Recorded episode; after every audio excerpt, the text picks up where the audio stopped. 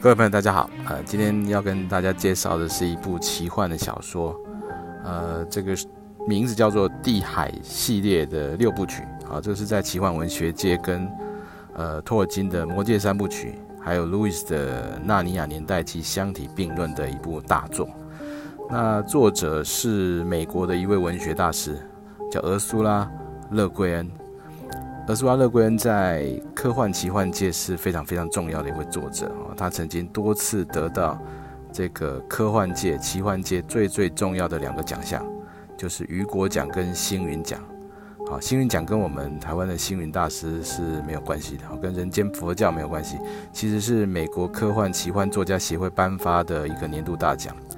那只是因为他的奖品是嵌在荧光树脂中的螺旋状星云而得名。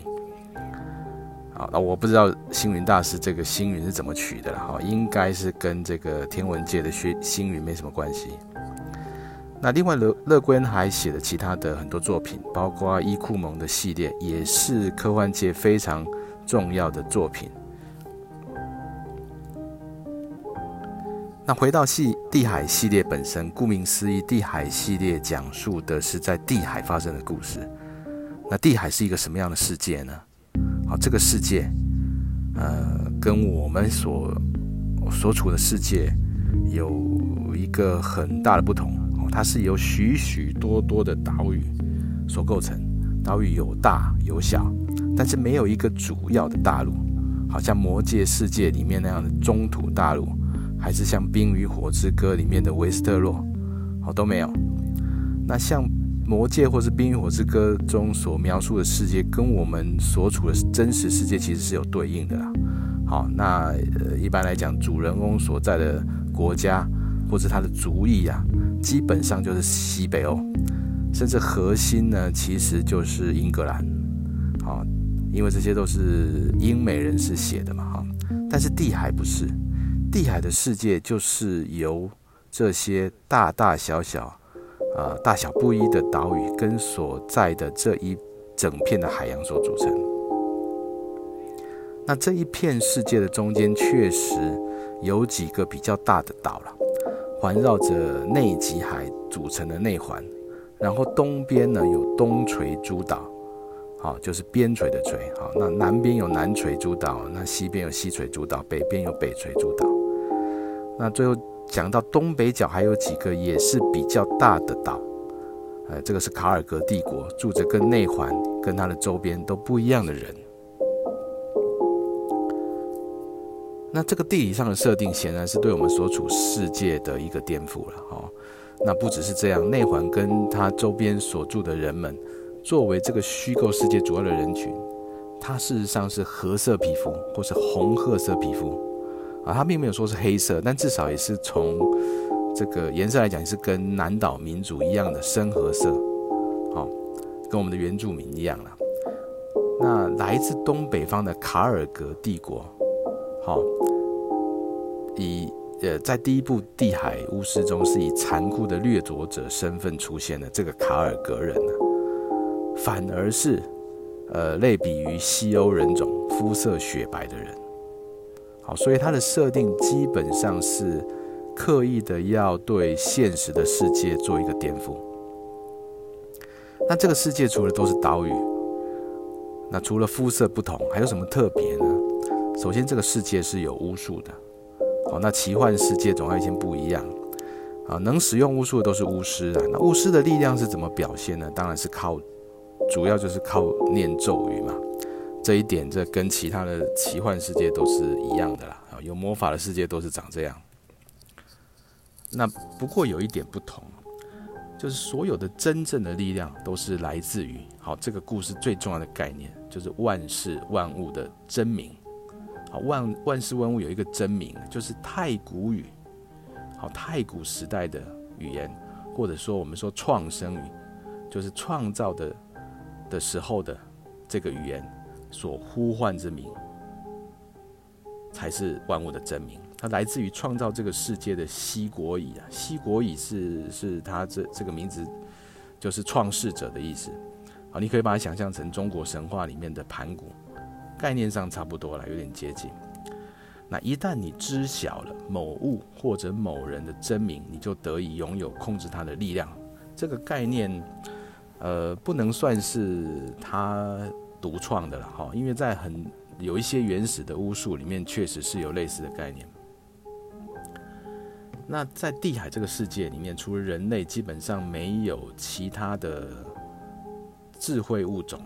好，比如说像呃魔界里面的还有精灵啊、矮人啊，哦，其实其他的物种呃基本上没有。那巫术的力量就是唯一被人类所使用的超超自然的力量，啊，用在一切的需要啦，包括这医治啊，哈，帮助谷物的生长，帮助。牲畜的繁衍，帮助船只的航行，一切一切。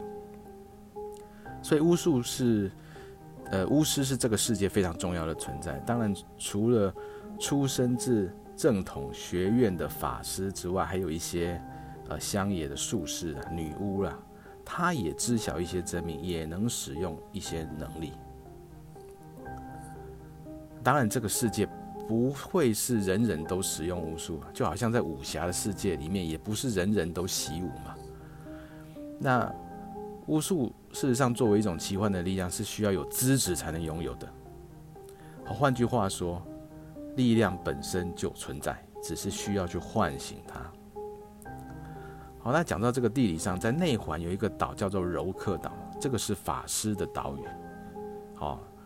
那就好像《哈利波特》这个故事里面的霍格华兹一样，整个岛就是培养法师的柔克学院。那有蕴藏力量的少年会被送到柔克学院，学成之后，那可能被一些城市、城堡里面的领主所雇佣，为领主所服务。那这一点也跟《冰与火之歌》的世界很相似。那法师掌握的就是这个地海世界的知识。当然，学院出身的法师是很稀有的，一般岛屿。尤其是垂区，哦，它有东西南北四锤嘛。这个岛屿上面的人们是不容易见到法师的，在那些地方，好，刚刚讲的这些乡野的术士啊、女巫啦、就派上用场。那地海这个世界还有另外一个奇幻故事里面标准的奇幻元素，就是龙。那龙的长相跟其他世界的龙是一样的，好，也也是喷火。那在他身边就闻到强烈的焦热的这个气味，都是一样的。但是地海的龙有一个最重要的特点，他们是有智慧的。它不是纯粹的野兽，它是有智慧，甚至会说话。他说什么话呢？他说太古语，也就是创世语。那这就不是刚刚讲法师所学的语言吗？那也就是说，只有法师能够跟龙说话。那但是龙也不是每个法师来都可以啊。可以跟龙说话的人，我们叫龙主，啊，这是非常非常稀有的。那龙的生活领域基本上和人是分开的，大部分的龙都住在西陲，所谓龙居诸屿这个地方，也是很多岛了哈，小的岛，其他地方可能也有，啊，包括第一部的主角雀鹰就是在内环的盘多岛制服了一条老龙，成为了龙主。那龙在这个世界不是怪兽，不是超能兽这种地位，是跟人类相对的智慧生物。所以就要讲到龙的起源到底是什么？呃，尽管这个作者了哈，乐归恩在第五部、第六部的的作者序中有提到三个假设的最后一条，叫做龙无可解释。但是其实我们仍然可以在故事的叙述里面找到很多线索。那最最有可能是真相的一个说法是来自乡野女巫的诗歌。他们说，在远古时代，有些化为龙形、翱翔天际的人，由于太沉迷于龙的自由，渐渐忘记了人的形体，最终回不了人形。所以，在这个说法里，龙就是人变的，龙就是堕落的人。那在这个系列的第四部。这个说法几乎是得到了证明啊！好，第四部里面带着火烧伤残的一个小女孩叫瑟鲁，在故事的最后召来了古龙凯拉辛，而瑟鲁就是凯拉辛之子，事实上就是一条龙。那我们再回来讲地海系列的小说本身，从第一部到第三部都成书于一九六八到一九七二年间，然后第四部要到了一九九零年才出版。第一部到第四部形成了一个完整的故事。啊，乐贵恩原本只准备写这四部了，故事已经就写完了。他甚至在第四部下了一个副标，叫做《地海终章》啊，好，最终的篇章。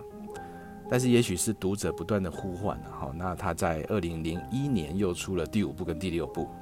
第五部其实是短篇故事集，其中包含一篇《地海风土志》，这个也是由作者亲自来描述地海，描述地海世界的历史，地海世界的人事物，就好像乔治阿马丁，呃，就算是《冰与火之歌》写不完啊，他也不断在写前传，写一些编年史，呃，更完整的建构这个奇幻世界。